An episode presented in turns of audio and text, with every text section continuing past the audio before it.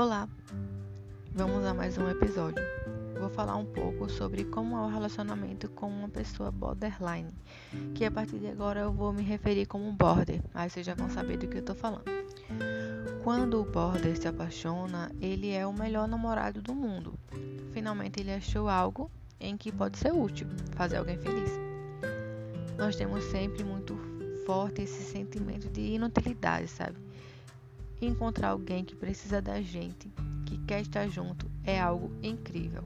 E nós buscamos sempre nos superar, fazer surpresa, estar presente, demonstrar todo o nosso carinho o tempo todo.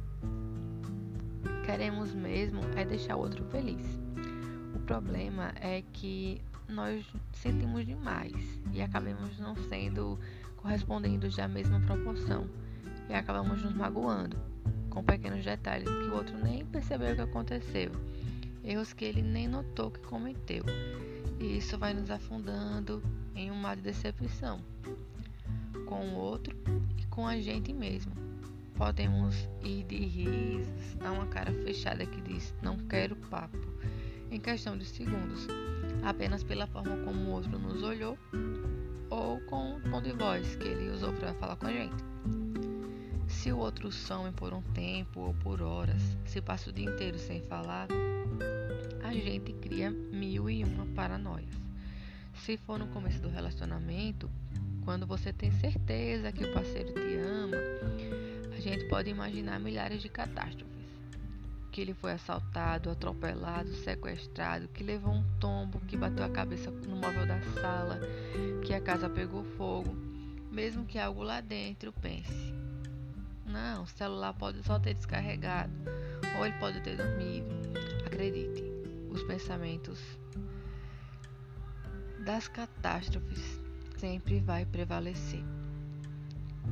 Se o, se o relacionamento já está desgastado, algo do tipo, os pensamentos passam a ser outros, totalmente diferentes. Aí a gente pensa: será que ele não me ama mais? Será que ele cansou de mim? Será que eu estou incomodando? Será que eu sendo inconveniente? Será que eu me tornei mais uma vez inútil? Em ambas as hipóteses, são momentos e horas de aflição, onde sofremos todas as vezes com a possibilidade da perda. O coração pode ficar acelerado, apertado, a respiração pesada, a falta de sono, dor de cabeça, falta de apetite ou aumento do apetite. A apreensão nos mata de uma forma desproporcional com o que está acontecendo. E mesmo que algo em nós lá no fundo pense que pode não ser nada, a razão não consegue nos acalmar.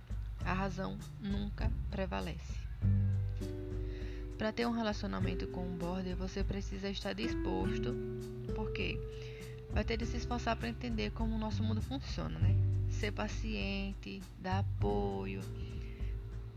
Tem que ter acima de tudo aquela abertura para um diálogo pois sempre estaremos dispostos a conversar. Mas escolher essa opção ainda tem que se atentar às palavras usadas e ao tom de voz usado também. Você precisa relevar e abstrair algumas coisas que a gente fala, que muitas vezes são ditas da boca para fora, por puro impulso. Aliás, a gente é muito impulsivo. Falarei sobre isso nos próximos capítulos. Mas se conhecer uma pessoa borde, você não precisa fugir, tá? Não é também assim tão horrível. Dê uma chance.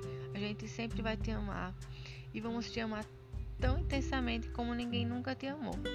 Só precisa de um pouquinho de paciência. Obrigada por ter me ouvido até aqui e até o próximo episódio.